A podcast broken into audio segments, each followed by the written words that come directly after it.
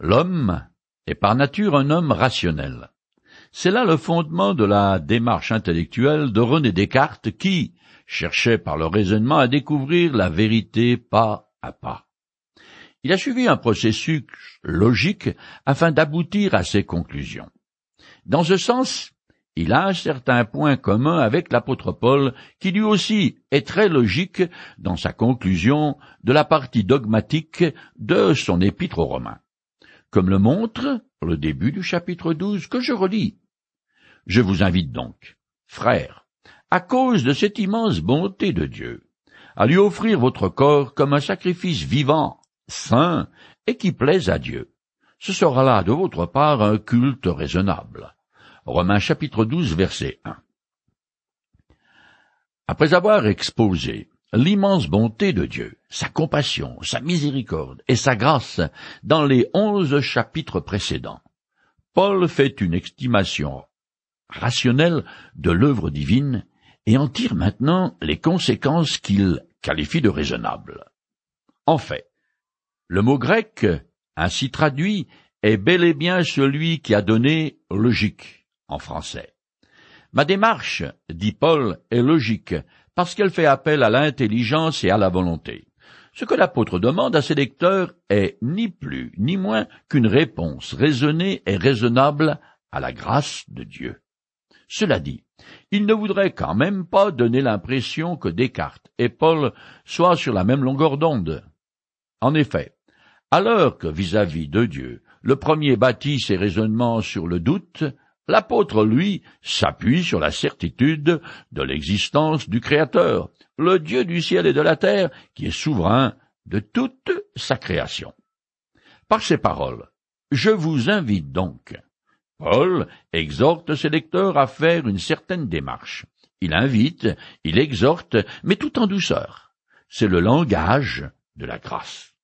Il n'y a aucun grondement de tonnerre comme quand l'Éternel donne la loi à Moïse sur le mont du Sinaï. L'apôtre me demande d'offrir mon corps à Dieu, une offrande qui peut être comparée au sacrifice d'action de grâce, d'oblation et de consécration de l'ancienne alliance. Dans une autre épître, et selon une perspective différente, Paul explique la raison pour laquelle il fait cette requête quand il écrit. Votre corps est le temple même du Saint-Esprit qui vous a été donné par Dieu et qui, maintenant, demeure en vous. Vous ne vous appartenez donc pas à vous-même, car vous avez été rachetés à grand prix. Honorez donc Dieu dans votre corps. 1 Corinthiens chapitre 6, les versets 19 et 20. Le corps est la partie visible de la personne mais représente en réalité la totalité de son être intérieur, son intelligence, ses sentiments et ses émotions, également toutes ses activités et ses relations avec autrui. L'offrande que le croyant fait de son corps est un service sacré. Dans une autre de ses lettres, Paul dit de lui-même Ce que je désire, c'est de manifester en mon corps la gloire de Christ soit par ma vie, soit par ma mort. Philippiens chapitre 1 verset 20.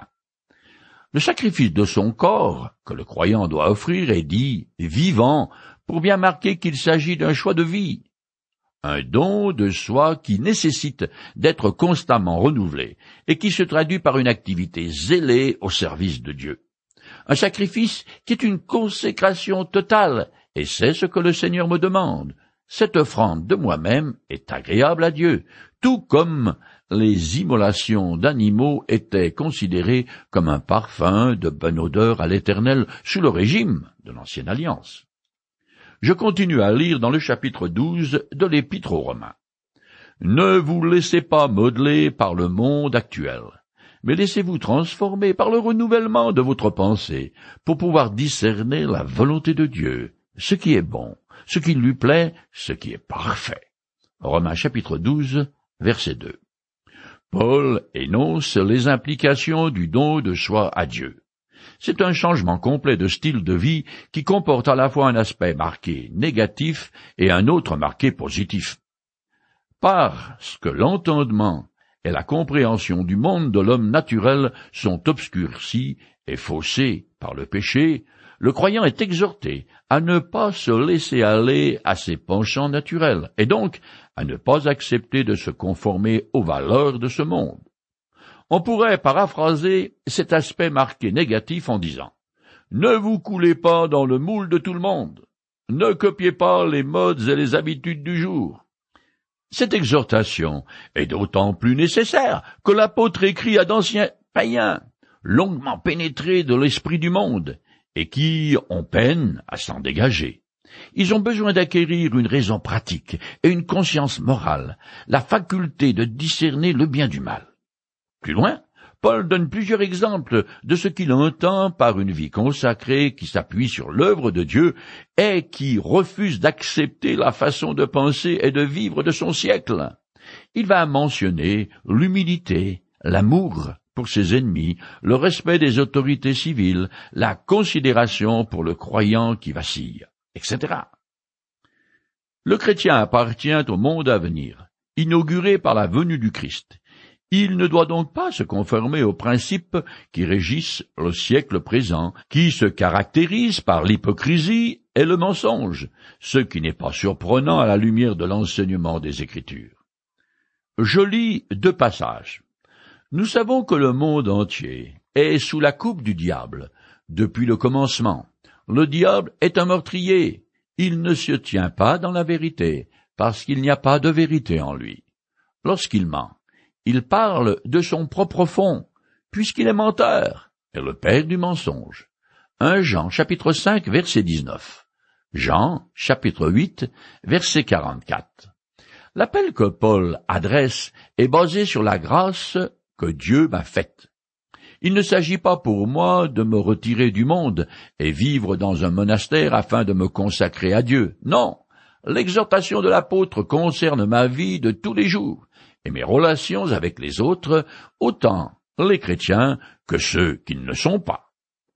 Après avoir demandé à ses lecteurs de se préserver des fausses valeurs du monde, Paul les exhorte à continuer à se laisser transformer par un renouveau de la pensée.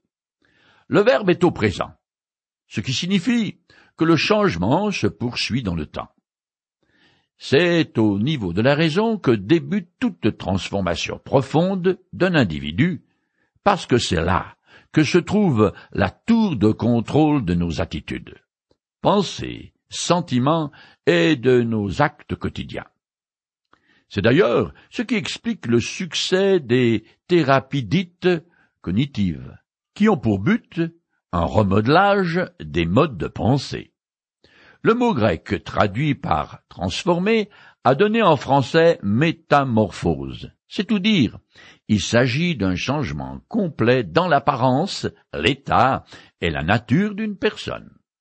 Quand j'allais en cours de sciences naturelles, en troisième je crois, le prof nous a expliqué le mot métamorphose, en disant que c'est l'ensemble des transformations morphologiques et physiologiques successives que subissent les larves pour atteindre l'état adulte.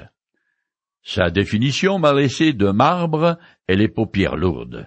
Mais ensuite, il nous a montré comment la chenille devient une chrysalide enfermée dans un cocon d'où surgit un papillon. Alors là, je me souviens, été époustouflé par une transformation aussi radicale. C'est exactement l'exhortation que nous adresse l'apôtre Paul. Laissez-vous métamorphoser par le renouvellement de votre pensée. À mesure que le mode de pensée de quelqu'un continue à être renouvelé par le Saint-Esprit qui l'habite, et par la puissance de la parole de Dieu, son style de vie se transforme pour se conformer à ce que Dieu veut pour lui. C'est la responsabilité du croyant de trouver la volonté de son Père céleste et de s'y soumettre, mais c'est tout ce dont il a besoin, parce que la volonté de Dieu pour ma vie est ce qui lui plaît. Ce qui est bon pour moi et qui est parfait à tous les niveaux. En français, nous avons le proverbe Dis-moi qui tu fréquentes, et je te dirai qui tu es. Si je passe du temps à sonder les Écritures, et en compagnie des personnes spirituelles, je deviendrai de plus en plus conforme à Jésus-Christ. Dans une autre épître, Paul écrit Et nous tous, qui contemplons, comme dans un miroir, la gloire du Seigneur, nous sommes transformés en son image dans une gloire dont l'éclat ne cesse de grandir. De Corinthiens chapitre 3 verset 18. Je continue le texte. En vertu de la grâce que Dieu m'a faite, voici ce que je dis à chacun d'entre vous. Ne soyez pas prétentieux, n'allez pas au-delà de ce quoi vous devez prétendre. Tendez au contraire à une sage appréciation de vous-même, chacun selon la part que Dieu lui a donnée dans son œuvre régie par la foi. Romains chapitre 12, verset 3. Paul appuie son enseignement sur son autorité d'apôtre, et il commence par exposer aux chrétiens de Rome les devoirs relatifs à leur rapport mutuel. En gros, il dit Ne surestimez pas vos capacités, mais revêtez-vous de sentiments de modestie. Le croyant est censé avoir sa façon de penser renouvelée, ce qui veut aussi dire qu'il perçoit avec justesse sa place vis-à-vis des autres et de Dieu. Ici, Paul fait plusieurs jeux de mots avec lesquels il souligne que l'orgueil n'a pas de place chez un chrétien. La modestie est la première et peut-être même la plus importante vertu qui doit découler de l'offrande de son corps à Dieu. L'exhortation que l'apôtre a énoncée précédemment.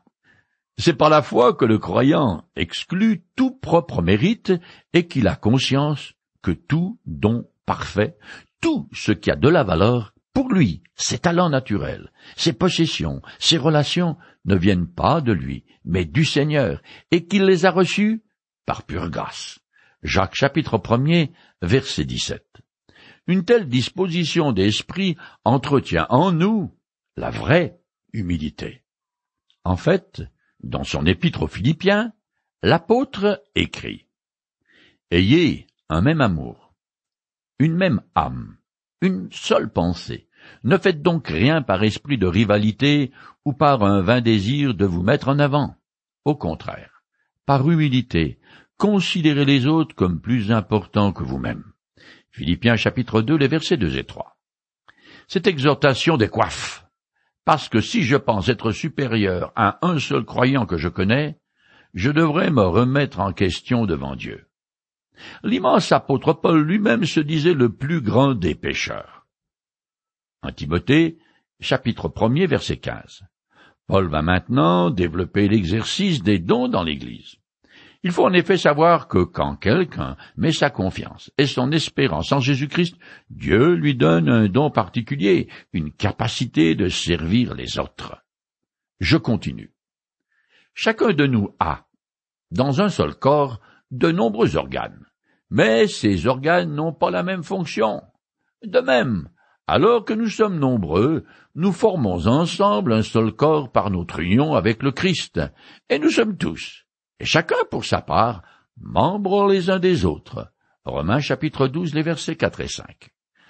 Après avoir exhorté les chrétiens de Rome à se montrer modestes dans l'appréciation qu'ils portent sur eux-mêmes, l'apôtre compare les croyants unis à une communauté et les membres du corps physique. Cette même analogie est développée par l'apôtre dans sa première épître aux Corinthiens chapitre 12 et celle aux Éphésiens chapitre 4. Ici, elle sert de transition à l'exhortation suivante qui porte sur l'utilisation par chaque fidèle des dons qu'il a reçus de Dieu pour l'utilité commune afin de favoriser l'unité des croyants dans une même assemblée. Les chrétiens forment un seul corps dont la tête et le chef est Jésus, et c'est par une communion vivante avec lui que les croyants deviennent, chacun individuellement, membres les uns des autres. Le peuple de Dieu est uni dans la diversité quand chacun respecte les capacités des autres. Le corps comprend plusieurs membres qui ont des fonctions différentes.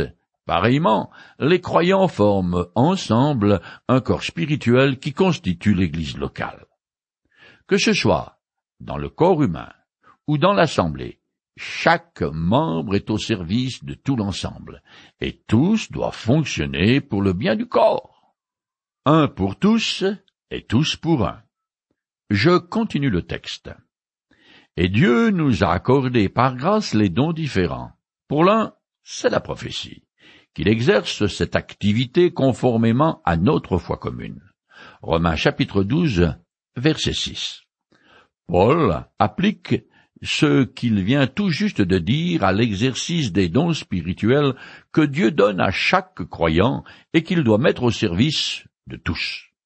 Chaque membre de la communauté chrétienne a reçu des capacités naturelles et au moins un don spirituel. En grec, grâce et don la même racine.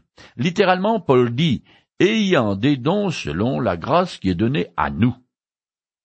L'apôtre joue sur ces deux mots pour bien montrer que les dons que possèdent les croyants proviennent uniquement de Dieu, ce qui exclut toute raison de s'enorgueillir. Puis l'apôtre va énumérer sept dons, en commençant par la prophétie dans le sens de prédication, proclamation de la parole de Dieu, pour édifier, exhorter et consoler. Cette prophétie doit se conformer à l'autorité des Écritures, qui pour les chrétiens du premier siècle sont l'Ancien Testament et l'enseignement apostolique. Je continue le texte. Pour un autre, son don, c'est le service, qu'il se consacre à ce service. Que celui qui a reçu un ministère d'enseignement enseigne, que celui qui a reçu un ministère d'encouragement encourage, que celui qui donne le fasse sans arrière-pensée, que celui qui dirige le fasse avec sérieux, que celui qui secourt les malheureux le fasse avec joie. Romains chapitre 12, les versets 7 et 8. Le mot traduit par service est très vague et désigne donc n'importe quelle activité pratique qui aide mon prochain d'une manière ou d'une autre. Chacun doit exercer ses dons à l'intérieur de ses limites, sans aspirer à un ministère plus voyant et sans empiéter sur les dons des autres. Le don de la libéralité doit se faire sans arrière-pensée, sans calcul, et avec pour seul objectif de soulager ceux qui sont dans le besoin. Celui qui a la charge des pauvres doit être zélé. Qu'il gère, dirige ou aide, le croyant doit montrer empressement et ardeur car dans le service de Dieu, il n'y a pas de place pour la paresse, l'ennui et le détachement. Ces sept dons sont répétés ailleurs dans le Nouveau Testament, cinq par Paul et deux par l'apôtre Pierre. Quel que soit mon don, c'est une responsabilité que le Seigneur m'a confiée et que je dois assumer. Je continue. Que l'amour soit sans hypocrisie. Ayez donc le mal en horreur, attachez-vous de toute votre force au bien. Romains chapitre 12, verset 9. À partir d'ici commence une série de courtes exhortations qui ont trait aux relations d'un croyant avec son prochain. Paul mentionne en premier la clé de voûte du christianisme pratique. Les chrétiens sont appelés à aimer les autres sans dissimulation et avec le même amour que Dieu a pour ses enfants. Ils doivent donc se garder de tout compromis avec le mal et mener une vie vertueuse. Cela revient en fait à ne pas se conformer aux valeurs de ce monde et à épouser le style de vie enseigné par les Écritures. Je continue. Par amour fraternel, soyez pleins d'affection les uns pour les autres, en usant par estime de prévenance réciproque, faisant passer les autres avant vous. Romains chapitre 12, Verset 10. Les croyants doivent s'aimer entre eux, c'est-à-dire s'entraider et même se sacrifier pour un frère. Telle est la qualité de l'amour fraternel chrétien. Comparez Jacques, chapitre 2, les versets 1 à 6. Je continue le texte. Diligents et non paresseux, soyez fervents d'esprit pour saisir les occasions qui vous sont offertes de vous employer avec ferveur au service de vos frères Réjouissez-vous en espérance, soyez fermes et endurants dans l'affliction, et persévérez dans la prière. Romains chapitre 12, les versets 11 et 12. Cette exhortation font un peu sac de patates qu'on déverse par terre parce que Paul mentionne pêle-mêle la joie, euh, l'attitude à adopter par rapport aux circonstances, dans l'épreuve et dans la prière. Cependant, il vaut la peine de s'y arrêter si dans notre vie, il y a plus de sujets de tristesse que de joie, Le chrétien peut toujours être joyeux, car il sait qu'au-delà de la souffrance, l'avenir lui appartient, et il va au-devant de l'éternelle félicité. Il peut donc être persévérant dans l'épreuve et trouver sa force dans la prière. Je continue. Pourvoyez aux besoins de ceux qui appartiennent à Dieu. Soyez-en solidaires, soyez toujours prêts à pratiquer l'hospitalité. Romains chapitre 12, verset 13. Au premier siècle, l'hospitalité ne consiste pas à organiser une soirée sympa à jouer aux cartes, mais bien plutôt à accueillir chez soi les chrétiens qui n'ont ni à manger, ni un toit pour la nuit. À cette époque, il n'y a pas d'hôtel, et la nuit, rue et grand chemin grouille de malfaiteurs. Je continue. Demandez à Dieu de faire du bien à ceux qui vous persécutent. Oui, demandez du bien pour eux. Ne demandez pas du mal. Romains chapitre 12, verset 14. À partir d'ici, on retrouve plusieurs exhortations qui rappellent le sermon sur la montagne. Paul explique comment les croyants sont appelés à réagir face aux actions et sentiments des autres, qu'ils soient chrétiens ou non. Habituellement, la haine des persécutions engendre la même réaction de la part de leurs victimes. Le croyant doit réagir différemment Paul avait sans doute à l'esprit l'attitude du Christ et d'Étienne, le premier martyr, car tous deux ont prié pour que Dieu pardonne leur bourreau. L'apôtre Pierre écrit Ne rendez pas le mal pour le mal, ni l'injure pour l'injure. Répondez au contraire par la bénédiction, car c'est à cela que vous avez été appelés, afin de recevoir vous-même la bénédiction. 1 Pierre, chapitre 3, verset 9. Je continue le texte. Partagez la joie de ceux qui sont dans la joie, les larmes de ceux qui pleurent. Romains chapitre 12, verset 15. Trois fois dans chacun des trois premiers évangiles, il est dit que Jésus est ému de compassion. Pleurez avec ceux qui sont dans le malheur, la nature humaine y suffit, mais ne pas porter envie à quelqu'un qui se réjouit et se réjouir avec lui est un sentiment que Dieu doit nous inspirer. Chrysostome a dit Rien ne nous unit autant à nos frères dans l'amour que de partager leur douleur et leur joie. C'est pourquoi, si même tu n'es pas exposé à aucun danger, ne te refuse pas à la sympathie, prends part aux larmes de ton frère, afin d'alléger le fardeau de sa douleur. Prends part à sa joie, afin de la rendre plus grande. Porte les larmes de ton frère, et tu le soulageras. Porte sa joie, et tu lui auras beaucoup donné. Je continue le texte. Préoccupez-vous des intérêts des autres. Matthieu chapitre 7 verset 12. Ne visez pas à ce qui est trop haut. Laissez-vous au contraire attirer par ce qui est humble. Ne vous prenez pas pour des sages. Romains 12, verset 16. Le croyant ne doit pas faire de distinction sociale. Le mépris de ceux qui sont de condition humble, l'esprit de coterie et de castre sont des manifestations de l'orgueil humain qui est à l'opposé de la sagesse. On ne peut se suffire à soi-même. Nous avons aussi besoin des plus petits de nos frères. Comparez Ésaïe chapitre 5, verset 21. Il va sans dire que si nous adoptions tous cette attitude, il n'y aurait jamais de brouille, de conflit, de dispute, de rupture et de guerre. Ce serait, comme on dit, le paradis sur terre.